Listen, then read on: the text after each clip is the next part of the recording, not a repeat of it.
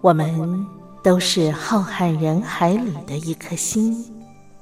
各自谱写生命的悲欢旋律。天上每颗星唱着一首歌，是我，是你，我亲爱的兄弟姐妹，你在哪里？亲爱的兄弟姐妹，你在哪里？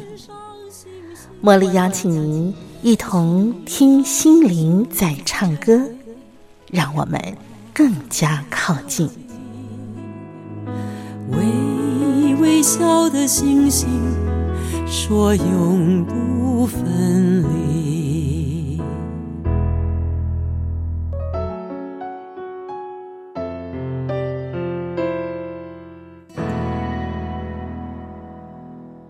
听心灵在唱歌的好朋友，我是茉莉，在台北问候您。今天节目一开始呢，茉莉邀请您，我们先来听啊，我们中华民国前监察院长王建轩先生他的生活智慧。来，我们一块儿来听王建轩说故事。王建轩说故事。各位好朋友，大家好，我是王建轩。我们人呢是一个群居的动物，我们一定要有朋友。那么朋友当中就有一些所谓的酒肉朋友，少交为妙。呃就有很多的朋友呢，能够给你有很多的建言啊和学习的榜样，你就会进步很多。那今天我要讲的呢，还不是单单交这种品德高尚的好朋友，我要讲的是要你你交几个不一样的朋友。这个不一样啊，就是说他的专长跟你有相当的不同。譬如说啊，我们要交几个法界啊、律师界的朋友，有什么事问他一下，他跟你指点一下，说哦，原来如此啊，要不然我要上当了啊。哦，他说你这个地方要这样写一写啊，说应该请他做连带保证人，那将来啊就比较有保障哦。哦，原来如此啊，就差了“连带”两个字，就会有这么大差别啊。那这个我的父亲啊，呃，从前常常多病，那现在难道我们自己啊也常常会生病啊？所以你就会认识一些呃医界的朋友。哎，这个认识医界的朋友啊也很重要哦，因为有什么事的时候啊，哎，你可以请教他一下。比如有时候家里面啊，家母哎突然生病，啊，突然生病要发烧啊，会发抖啊，哎呀，这个晚上怎么办啊？哦，赶快打电话给熟悉的医生解释一下病情啊，说这个病情啊拖到明天早上去行不行啊？那个医生说这个没有什么关系的，到明天早上去看不会有问题的。有的医生说，哎，这个不行哦，你现在要赶快叫救护车送到医院去啊。有的时候我们生了一个病啊，也不晓得要看哪一科啊，啊，也不晓得哪个医生好啊。哦，有熟的医生呢，就给你介绍一下啊，就会比较好。那这样讲啊，我们不是要贪医生朋友的小便宜哦。现在全民健保了，看病都有保险啊，所以所费不多哟。只是医生呢，给我们多一点的温暖，我们会觉得多一点安全感，因为这是我的朋友某个医生跟我讲的。那个医生他们有时候也会找我们哦。比如说，我们是搞财经的哦，他有时候会问你啊，哎呀，我有一点钱哦，想买基金，买哪一类的比较好啊？哦，你就跟他解释解释来，那也没有收他一毛钱顾问费啊，是大家彼此啊互利的一种状况。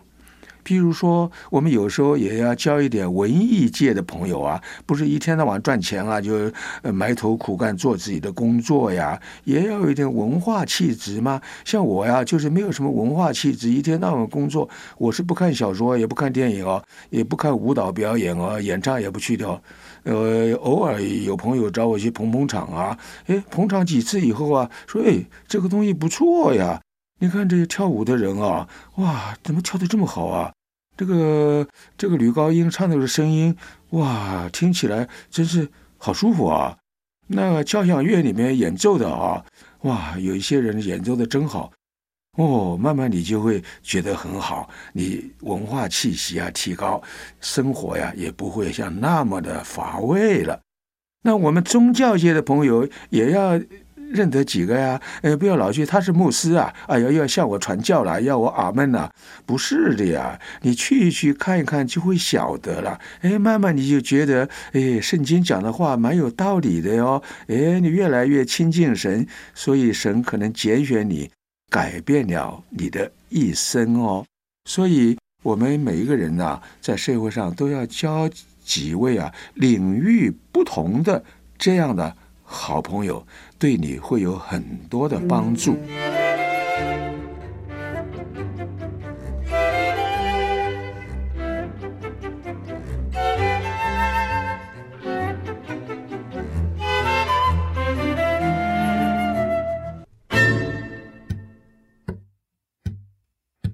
满天的星空下，我们许下了第一个愿望，希望我们永远都勇敢，挫折也不害怕。回忆起年少无知与轻狂，许第二个愿望，希望我们能改变世界，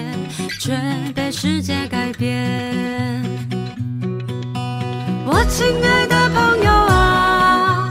你现在过得好吗？是不是也和我一样感叹时光从不留下？我亲爱的朋友啊，再疯狂一次好吗？有没有变成你想要成为的那个大人啊？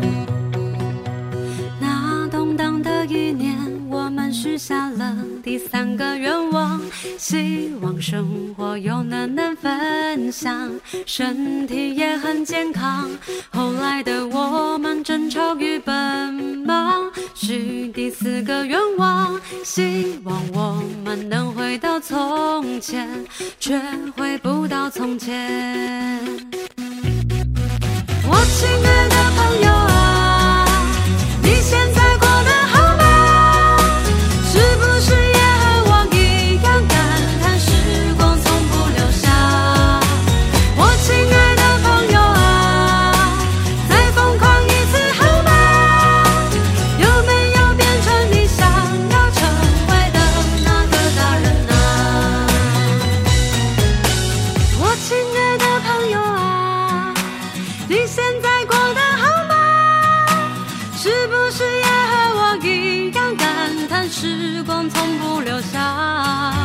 我亲爱的朋友啊，再疯狂一次好吗？有没有变成你想要成为的那个大人啊？亲爱的朋友，就让我把这首歌送给我们，愿烦恼终将带来成长，愿友谊长存。欢迎所有的朋友来到我们今天的节目单元。今天茉莉再次的为大家邀请到了两厅院表演艺术杂志的总编辑李佳琪来到我们的单元里头，让我们先欢迎他。佳琪好，茉莉你好，各位听众大家好。上回佳琪给我们介绍了，目前啊，其实台湾还是在呃笼罩在这个新冠肺炎疫情的这个威胁底下，大家做什么事情呢？呃，还是不能够这个放开手脚嘛，哈。尽管我们现在已经伪解封的状态啊，但是呢，疫情它说变就变，所以对于整个就拿两厅院的展演活动来说好了，呃，目前呃基本上朝的方向还是线上演出为主嘛，但是还是有开放少部分的现场观众来观赏了哈，对，是希望未来都是这样。这样子嘛哈对。那好像呃每年的这个夏秋两季的时候，在台湾都有一个蛮热门的音乐性的活动，就是爵士乐的演出表演团体，对不对？没错，今年也有嘛哈。今年也有，只是今年两天院的夏日爵士派对呢，就是一样转线上演出。转线上了，对，，因为以往是七八月嘛，那今年因为疫情的影响，有稍微往后延，但是因为那时候还不确定，在嗯整个筹备，后来就完全的线上演出。是对，那其实纵观台湾的爵士活动，其实大概都像您讲的，集中在夏秋两季啊。除了台北的两厅院的夏日爵士音乐派对，然后再来就是台中有一个爵士音乐节，其实也是大概就在十月、九月、十月这样子。啊哈，对，我们都知道爵士乐它是这个呃发源于美国嘛，哈、然后呃台湾的爵士的这个爵士乐的一个风潮是从呃呃应该说是呃国民政府拨迁到台湾来以后。然后，因为那时候什么有美军基地啊，什么什么，然后才开始有这个爵士乐嘛。嗯，其实我这样讲好了哦。嗯那什么是台湾爵士乐？其实一有部分的，一开始大家认为是这样，其实我们经过我们这次专题的研究呢，其实台湾爵士乐更早。更早哦。，对，那呃，我觉得讲爵士很好玩，因为其实爵士有非常多 说法。嗯，对，其实像您刚才讲的爵爵士乐发源于美国，其实有很多人觉得不是哦。哦，不是啊、有很多是、哎我一直呃以为中美洲洋 Jamaica、哦有可能啊，哦对是对。啊那当然，美国绝对是爵士乐的重要的一个摇篮，嗯然后它在美国然后开始传播到世界各地。啊哈那呃，我觉得很好玩哦，就是常常我们在问呃一些人，就是哎你觉得爵士乐有什么特色？然后爵士乐有什么样的你觉得元素？然后大家就是爵士乐就是一个那个 Swing， swing 对哈，但是它有 blue 哈， 对然后是不是摇摆摇 摆，对不对对？对对，嗯然后呃，我觉得非常好玩，就是所以我所以我们在一次这一这一这一次一开始我们就问，就是你要问什么是台味爵士？好，嗯我们讲台湾的爵爵士，然后我们现在想问。什么是爵爵士乐？嗯所以其实我们找了非常多有爵士乐手，然后甚至有爵士呃，您的同行的那个主持人沈宏源，哦，然后当然有一些研究者，然后他们就说，其实。呃，我觉得苏仲非常好玩，他就讲说，爵士乐中善于变化跟吸纳哦，啊哈各有各自的想法。是对，然后再来，其实呃，我觉得另外一个黎黎时潮一个爵士乐评人，他讲的更好玩。嗯哼他说，如果音乐家他自己认为演奏的是爵士的话，嗯，我就认为他是就是爵士乐。哦，这样子对哈，，其实爵士到后来已经，因为爵士一开始它就是最主要，它是以吸纳、然后包容、然后融入各种不同的演出为主。那如果真正要开始说的话呢，其实当然它有自己的音乐的一些语法，就像我们知道的呃摇摆啦，然后 swing 啦这些，但是最主最主要是它到。它为什么能风行到全全球，然后甚至从一个我必须说，它是一个平民中下，本来是平民中下阶层、非常 local 的一嗯个音乐的形态，然后到现在是、呃各种形态都都有啊没。错，对，然后其实呢，在通往世界的爵士变种旅旅史，在这一篇里里面，其实我们就有提到、哦，其实呃，爵士乐它大概就是在呃中从中美洲，哦哈，然后它的是比较那个时候的被卖到美国的黑奴黑奴中间的一种唱歌，甚至哦它有点。呃，有点像是我们这样讲好了，以以中国来讲，它有点像山歌，哦，山歌，对，它什么都能入入入歌。哦，对，小它可以，它可以调戏女孩子，然后它嗯一般来说一开始唱的都是自己痛苦的一生，哦，对，然后对啊，我一直觉得爵士乐跟这个黑人灵歌之间似乎就是有那么一些些那个连带关系。呃，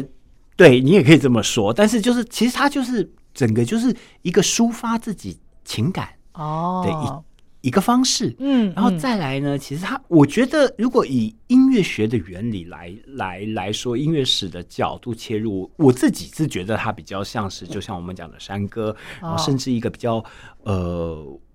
早期我们常常就说有有很多原住民的同胞，他们在教一些东东西的时候，他是用什么唱歌？哦，对对，对，其实我觉得有一点点，其实是同样的道理，然后都是在讲自自己的故事，然后嗯然后怀念他妈妈，然后甚至借由唱歌告诉别人，告诉但但是他通常不是告诉自己的小朋友，啊哈是告诉他的朋友，告诉他的、哦呃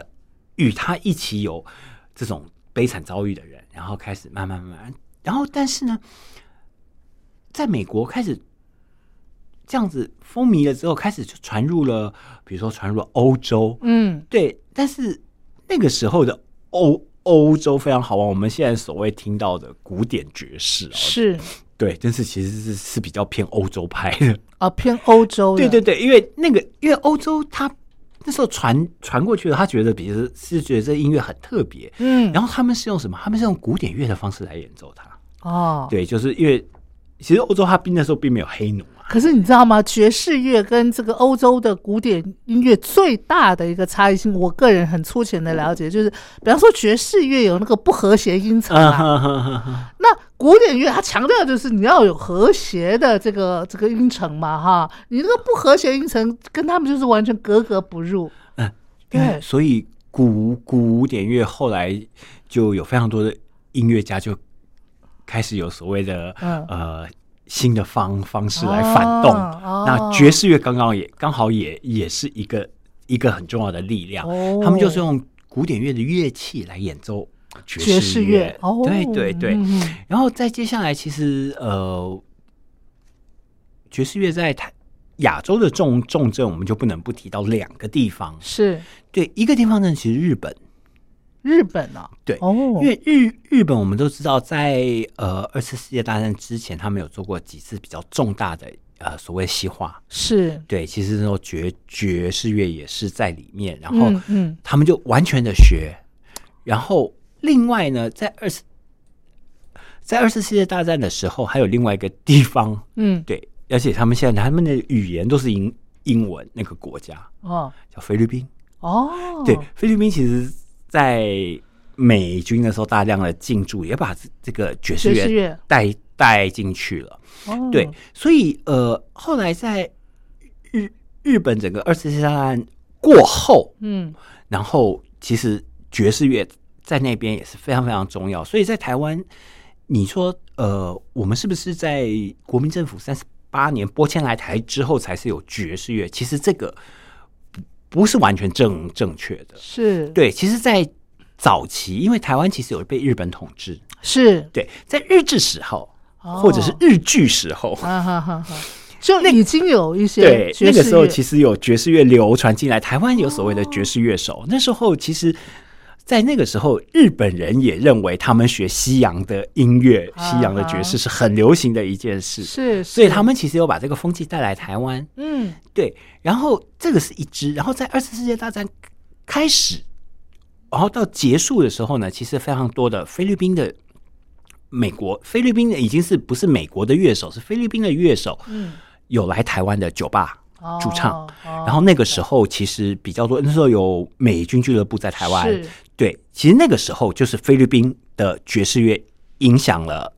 台湾湾的非常多。哦那时候呃，整个的酒吧的感觉其实有一点像那个时候，其实那时候菲律宾的酒吧比台湾酒吧呃时兴的多，哦是哈 因为美国在那边待的比较哦对久，哦有道对，理那个时候是日本在那边待的比较久，哦对，然后后来就台湾在日剧时代的那些爵士乐手呢，就跟这些菲律宾的呃酒吧里面的爵士乐乐手就融合在一起，混合就会变成一种比较偏美式的一个风格。哦然后好您刚刚讲的呢是。三十八年拨迁来台的有，嗯也有很重要、很重要那时候的一个爵士的乐手，哦好对他哦，其实就是名作词人盛之的夫婿，小提琴手关华石。哦，光华石对，那个时候群星会，对，他就是制作人嘛哈，对其大家实都很了解，他影响的不只是台湾的爵士乐，其实他影响了台湾的 流行音流行乐也音乐，非流常行音乐对很对重对要的他。们他们夫妻两个真的对于华语流行歌坛都是有起到很很很关键性的一个这个位置，没错，其实，在这样子的状况，就是他那时候带来的是比较，因为上海其实那时候非常的洋化，哦，对，其实他们也在之前就曾经有。租界的关系，所以他们爵士乐在上海那边，就是其实你仔细听老上海的那种歌，它有一点是爵，它有非常重的爵士味儿。哦，对，所以在这个时候，台湾呢，其实开始正式的呃爵士这个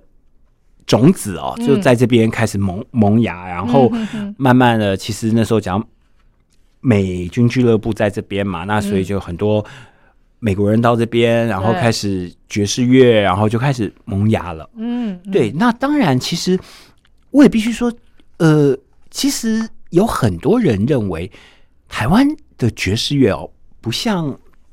日本啊，或者是呃，像日日本后来就有所谓的日式爵士，什么 bossa nova，、哦，对，就非常有他们自己的一个风格。哎巴 a 诺瓦也把它呃归编为爵士乐的一种了，对对对对对对对。啊哦好对，好所以其实，然后其实到对什么欧洲，呃，小野丽莎，对对，小野，我我我差点讲成那个雷农的那个那个太太叫做小野羊，小野洋那那个 不太一样了，不太一样两个都很厉 害。对对对对那小野洋子厉害一 点点。是是是，嗯 嗯嗯，对，然后其实，在欧欧洲呢，它就比较偏向呃古古典爵士。 嗯，然后嗯台湾呢，其实我必须说，台湾的爵士乐一开始我们在讨论的时候，其实台湾的爵士乐，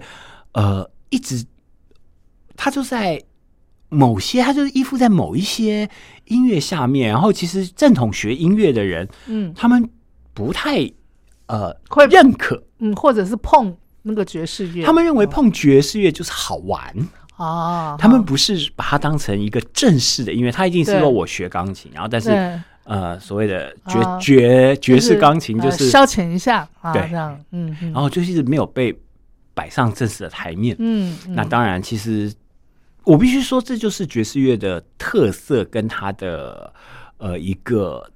生存下去的方式，那就是哦爵士乐在、呃非常多的酒吧里非常的盛行。对，对，然后其实，在台湾，呃，也也不例外。那其实，呃，我们这个最近可能比较才知道的，比如像 Blue Note，嗯，它就是台湾爵士乐酒吧一个还蛮重要的一个，大概从一九七几年开始吧，其实到现在一直都还有。然后其实还有呃，比如说之前的呃一些酒吧哦，比如说 Cafe Rosia，这啊是一个，还有另外一个是 Masalis Bar，这个东西是比较早期、比较早、嗯嗯嗯早年的呃就有爵士乐的酒吧，然后后来有些人就是专门喜欢，然后就。当然，它经过中间经过非常多的转折，嗯然后大概都有家学渊源，然后同好会，然后是但是它都一直是个酒吧的形态，啊但是在里哈面都会在里面一些做一些呃练习啦、会师。那当然，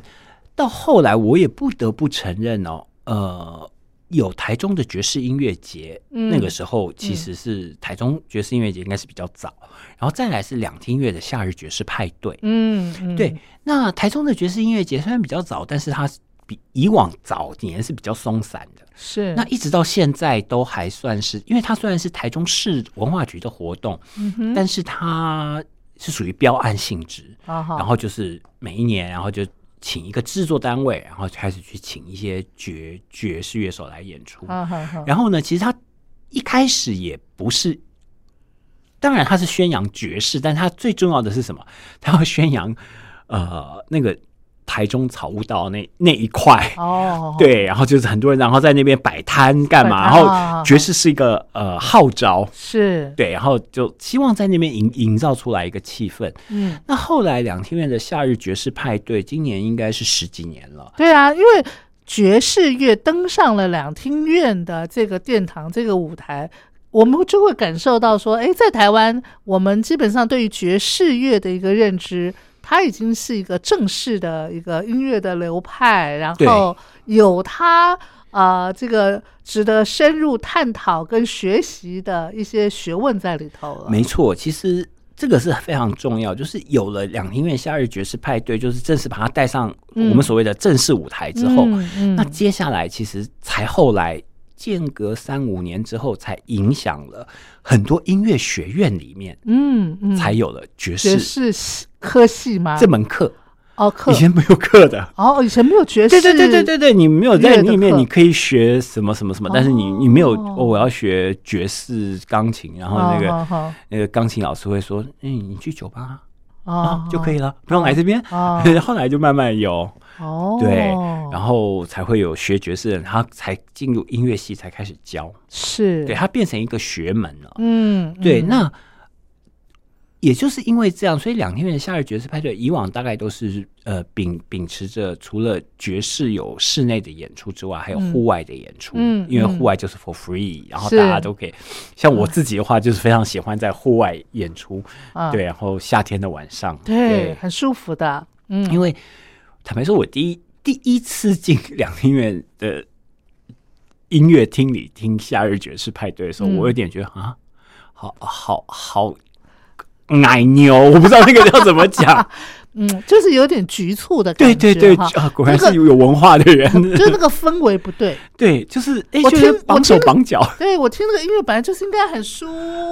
适的感觉，可是我又要比较那个稍微端坐在那儿啊，没错，那个感觉 feel 不对，对，那其实我因为我之前在待待纽约嘛，那我、嗯我就很习惯是礼拜呃六，然后礼拜六的晚上深夜，就是我看完演出之后，是嗯然后深夜，然后甚至礼拜天的下午，是其实呃在纽约非常多的 jazz bar，然后你就可以在那边就是听，然后你就是、啊呃就是就整是一个人享受人生的感 觉，就是说冬听你这样天讲阳阳阳光进来，然后整个人是斜斜躺在那种沙发或者是高高脚椅上就听啊，又没有什么，就跟朋友一边听一边聊对聊天，然后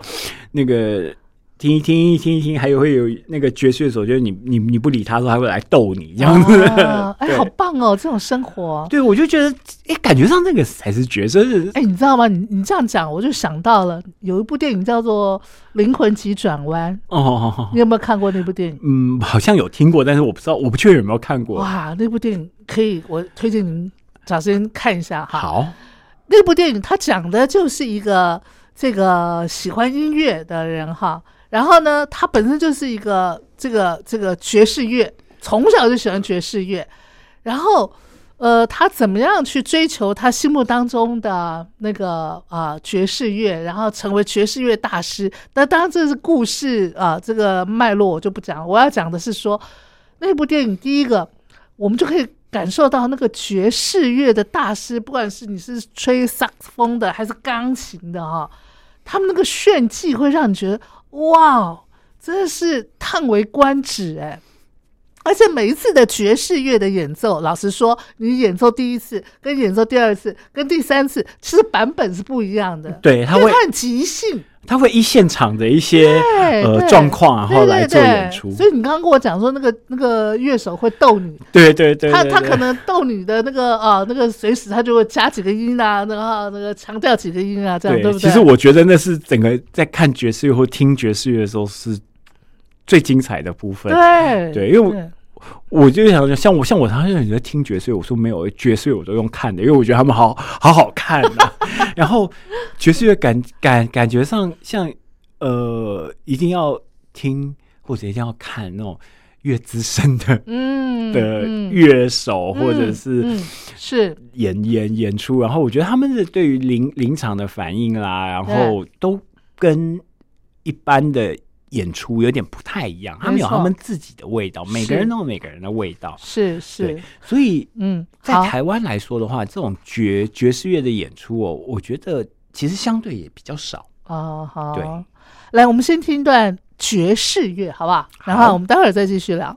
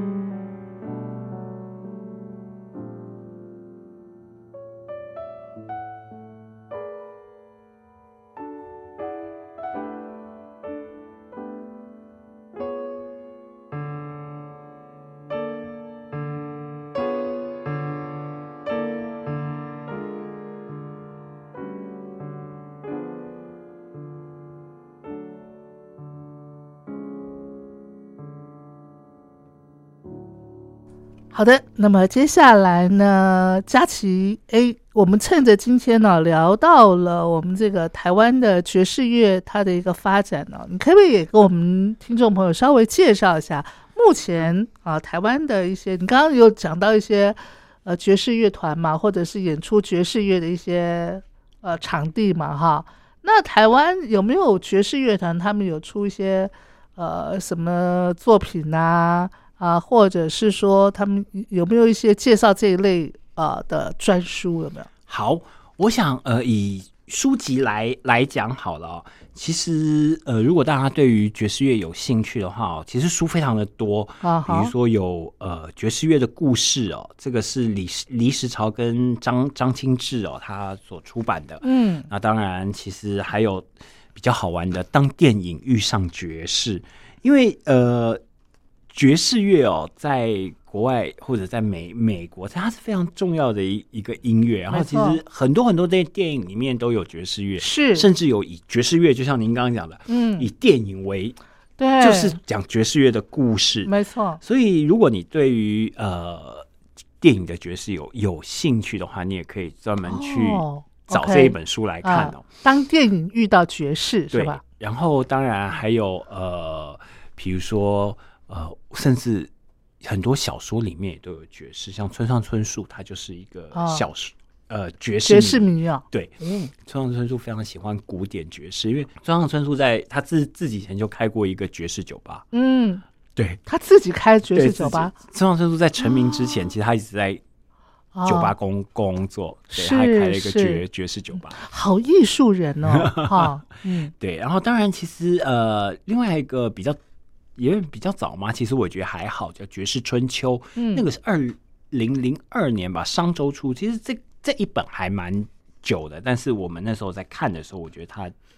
都是还不错的，谈到爵士一本书哦。是然后呃，当然还有另外一个比较好玩的哦，叫做《爵士诗选》。爵士跟诗也可以激荡出这个火花，是吧？哎，因为有很多他们唱的歌词啊，其实就跟诗是一样的。哦，对，那其实呃，我觉得爵士诗选比较好玩的是，我想推荐他，因为他是一个剧场人，他就是红红，对，然后他们出版的一嗯个哼诗选，是啊，我是觉得是蛮重要的一些跟爵士有相关的书。那当然哦，其实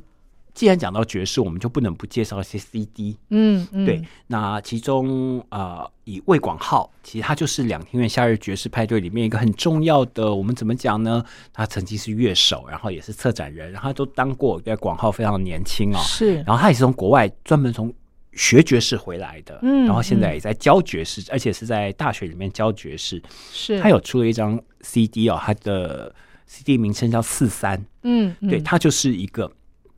呃比较呃正统的一个学学学爵士的 CD，大家可以听听看哦。嗯哼，当然，其实我们必须说，台湾爵士乐坛并没有那么多，但是有非常多的乐团，他们有出了一些我们所谓的台味爵士哦。嗯，那哎我觉得比比较好我就玩很的，哦好奇，什么叫台味爵士？因为他们应该是他们比较偏流行歌手，哦或者是呃一些呃比较小众的歌手，但但是他们的整个，比如说在这张专辑里面，他用了非常多爵士的风格，然后嗯通常爵、嗯爵士的风格或者爵士的形式在做这这一张专辑哦，是，比如说呃猪头皮普拉斯未知之境，好哦好，对，那这个就是一个比较以诙谐手法来做的，他这个歌手。朱约信其实有次我们叫猪嗯，嗯猪头嗯皮啦，是，对，那作品其实它以往都不会呃被归类到这一块啊、嗯，但是我觉得，如果你以欣赏爵士的这种方式来听的话，它不失为一种哎有点台味的爵爵士，虽然它嗯好听起来不太像爵士乐，好好，但它整个精神上我觉得还是蛮像的。好好，那还有另外一个哦、就我们叫做擒虎记。擒是捉拿的说到那个个擒琴啊，对擒拿的擒，对《擒虎记》，其实这个也蛮好玩，它叫做它的创作跟呃唱歌的、啊、叫做泥地浪人哦。嗯，对，其实它这个是比较正统的一个台湾的本土爵士乐团哦，但呃，我觉得他的名字那个不管是浪人还是秦虎， 感觉上就是很那个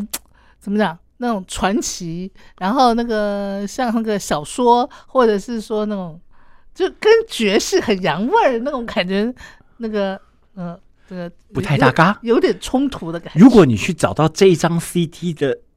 封面，你嗯会觉得更不搭嘎。看不大嘎，它是一这个黄纸符，然后是有那种像剪纸一样有老虎 的，然后他要呈现爵士乐的这样子的一种内容，那对。真的那比较好玩的是呢，这个团哦呢、嗯，更好玩的是我一直称它为本土乐团，对不对？哦嗯，但是对，呢，它的团员一字排开哦，没有一个台湾人，没有一个是台湾人呐。 他们就是浪人嘛。哦，他们全部是国外国人，然后到台湾来定居，然后就觉得哎、哦台湾蛮不错。然后但是他们就组了一个团，然后叫呃泥泥地浪人泥地浪泥滩地浪人。嗯哦，泥滩地浪人，对对对，他们的这一这一这一张呢，你就知道，你看非常好玩啊，就是我们都觉得爵士不会是。呃，这个样子，嗯或者是他一定要有某一些呃情虎记，你就觉得这个名字不可能是爵士乐。但是就老外来来说，没有什么不可能对他就是是不是我就是喜欢你们 这些啊元素，喜欢这些文化，所以我在是这边。哦，然后对，然后我喜欢你们这些呃文字，然后我做了这样的一个专辑。所所以我觉得这也是爵士乐非常非常重要的一个融合精神对，然后是不是他他他他就是能在世界各各地，然后又用各种不同的种族，他都有对爵士乐都有一种不同的发扬。哈啊哈，对，嗯，哎，借这个机会，我也想要请佳琪来跟大家讲，哎，刚才我们有讲到融合嘛，哈，那现在哈，呃，我曾经看到，不是曾经啊，就是我收到我们表演艺术杂志里头最新的一期里头有谈到一个呃叫做共制。共同的共，然后制作的制，哈，没错，这个共治是什么意思？然后这跟呃整个的一个未来的呃表演艺术方向会产生怎么样的一个变革啊？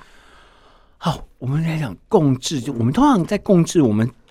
都会讲国际共治。嗯，对国际共治以往都叫国国际共治，但是因为现在台湾慢慢的，呃，有北中南三个场馆以后呢，就开始有所谓的共治，叫共同制作的概念。哦，对呃，其实共同制作这个概念呢，呃，这个概念其实不只是现在才有，其实很早期就有了。嗯，嗯只是那时候不是这样叫，他们就叫说签订合约啦、合合作合啦、作啊，对合作，那呃，最早共治的我们都称之为国际共治，其实在嗯哼很早期就有所谓的国际共治，有非常多的呃模模式跟方式、哦嗯我们讲比较早期的，其实很多早期的就是哦，我这边有有一个戏我要演，嗯，然后来我钱不够，你你你你投资我一点钱，哦，就是经济上的哦，经共济治上头，哦，哦，你来，然后再接下来我就可以去你那边，就是我这边演演完之后，我嗯保保证我红了，我接下来第二站就到你这边去。哦，对，，其实国际共治当初被创造出来的时候，它有几个很重要的点，就是第一个，它的经济规模会变得比较大，是，钱比较多，钱多好办事儿。是是，第二个呢，就是它分摊制作风险。嗯嗯，我们讲分摊制作风险，就是一个戏出来红了，嗯那很好，然后不红，他就没有。我们先讲红的，先讲好的。红了呢，他就会到另外一个地 方对再对演，对对然后对对对再演，因为对有对对有很多戏是一演红再演，嗯，红了，之后呢，嗯，我想买也买不到了，有有有有，对，因为有我 booking 已经来不及了，所以是我觉得往好的方向想，就是哦，他这个红了，就到我这边来演。对对对那，不红呢，是吧你也得演嘛， 就哦分摊一下风险嘛，对是不对？是就是我一次独独资不要压这么多，对，嗯，那后来呢，这个国际共治呢就变得越来越成熟。哦，对，其实这种哎成熟台湾早期有这种参与这种国际很共治多啊的，很多啊很多两两厅院，其实你不要说哦台湾哦，哦，通常呃，连团队也你有吗？你知道每一次云门舞集的。每一支舞到嗯后来都是国际共治了。哦，是你仔啊你你仔细看，他们到后来都会有一个是什么两厅院嗯首演，对然后再来呃两厅院新加坡滨海，嗯然后还有嗯欧洲的一些剧场，哦，这些都是属于就他们国际就是共治的，它就是模有式哦。丢钱进来的。对，就是我讲的最早期的模模模式是这样。哦，但是这个模式呢，通常在于一个什么呢？就是这个团队嗯必须是很强大，是或者是这个大师都是大师。嗯，嗯对，就是说为什么那当然，因为我要投资的话，我一定尽可能的，他是要保证可以这个卖座的嘛，嗯是不是？没错那大师就是一个呃保证的因素之一那嘛。其对，就是即使大师有失手的时候，但是票房通常不失手。对对对就是大家 会 big name，大家进去是睡，我也要买买一张票去 睡。是是是，对，所以就、嗯但是呢，比较好玩的是，慢慢的、哦，大师的年代已经不在了。哦，我们都讲说，其实、嗯你看林海明林老师也退休了是，当年比如说 Robert Wilson，嗯啊、铃木忠志这些人，其实也慢慢的都年纪大了，他们有新制作。是那我接下来要怎么嗯怎么做呃，国际共治？那锁定记起的大师啊，对啊，但是那危 没有风险就高啊，啦。风险高哈。，对，然后再接下来什么？嗯，就进到一个没有大师的年年代的时候嗯，大家都想干嘛？推自己的新锐艺术家。哦对，嗯那我为什么要去赌一个法国的新锐艺术家？那你法国为什么不来赌我的台湾新锐艺术家？哦，对不对？对，那后来呢？这个这个模式呢，就开始加入了一些些的，呃，你看，金钱游戏跟政治游戏，我这是我的说法。哦，对，就是国与国之间，就是我们都可以，要么就是交换，嗯我们我拿五十万支持你的法国新锐艺艺术家，然后你嗯拿五十万，你拿三三十万支持我的，哎，那这个就是由两个国家的公部门要呃，协不见调得，可能有，不见得是公部门，可能哦是剧场对剧场、啊哦，剧场对剧场，对哦都有可哦可能，或者制作公司对制制作公司哦啊，好好好，然后再来呢，就是我要推这个戏的时候，我觉得这制作一定会卖，我会跟你去说服你，是即使他不是大师，但是他有一些好的 credit，然后他的演员嗯有名，嗯怎么样哦有名怎么样，哦好然后好好你还是要丢丢钱，就是靠制作。其实是我们讲说，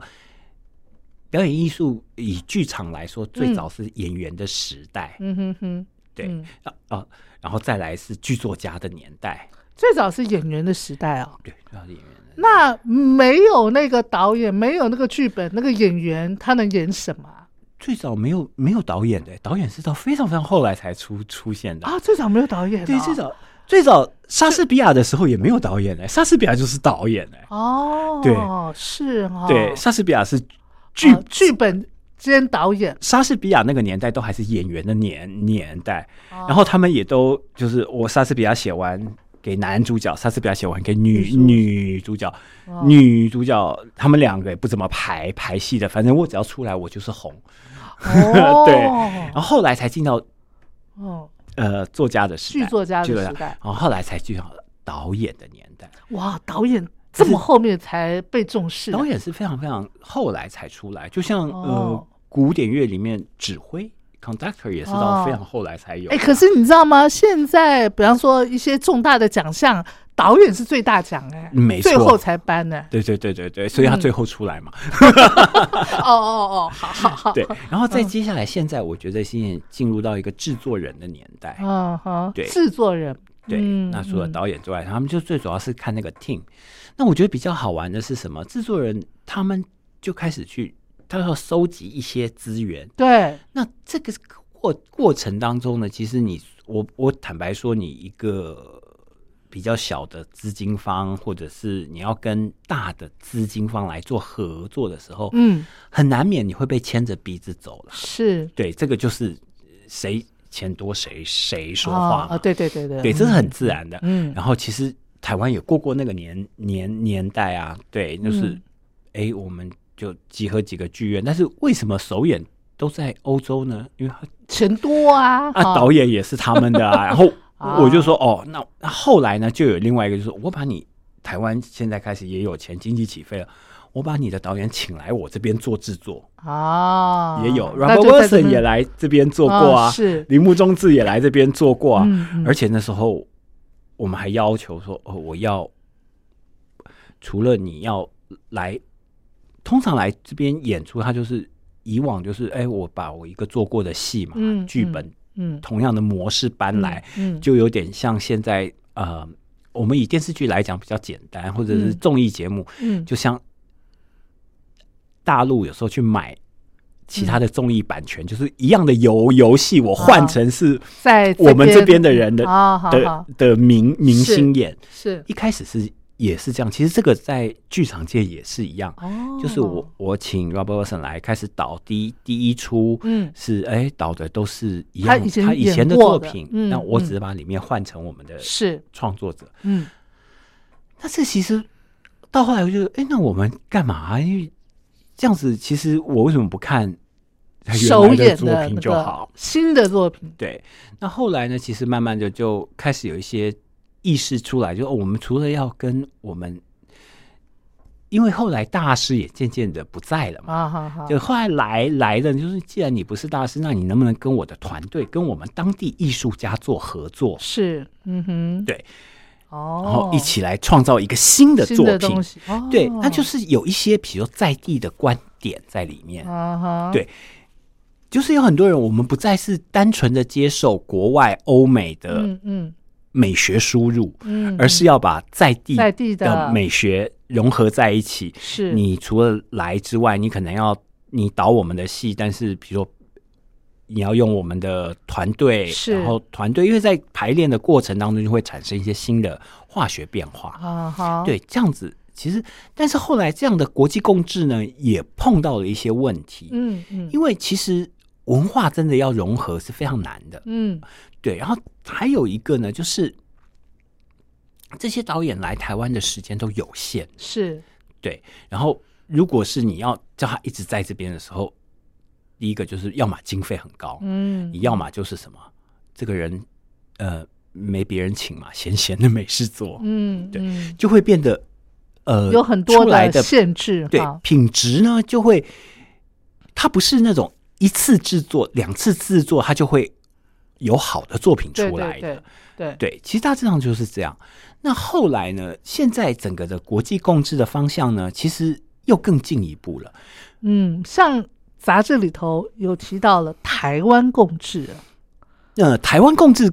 这是根本就是这两年才出来的一个概念。哦，因为怎么讲？因为台湾以往它没有什么好供的、啊，啊，因为台湾就是一个两两厅院，它能出得起最大做制作的团队就是两厅院，哎，那比方说高雄卫武营，呃台中的呃这个就是个这两表演年场才有馆的。哦，这两年才有的，对，就是这两年才有的。哦因为台湾以前就只有两厅院跟地方的文化局是是是地，方文化局其实它并没有制作节目的能力，所以他们没有办法供起来。嗯，那现在是因为北中南北中南都有，有，嗯然后开始一起投资来做这件事。哦，对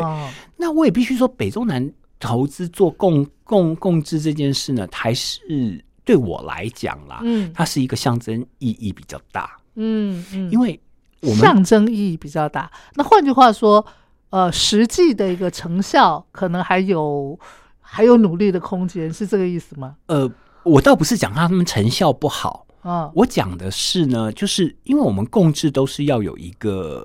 目的嘛，对，就是这戏要做出来，是然后再来什么，互相要卖的好嘛。对对，对，因为台北跟高雄它是两个 market，嗯台中它自己其实我觉得它比较 weak，它不是一个 market。台北它台北的观众嗯，他为什么要去台中看？如果台北有演的话，哦，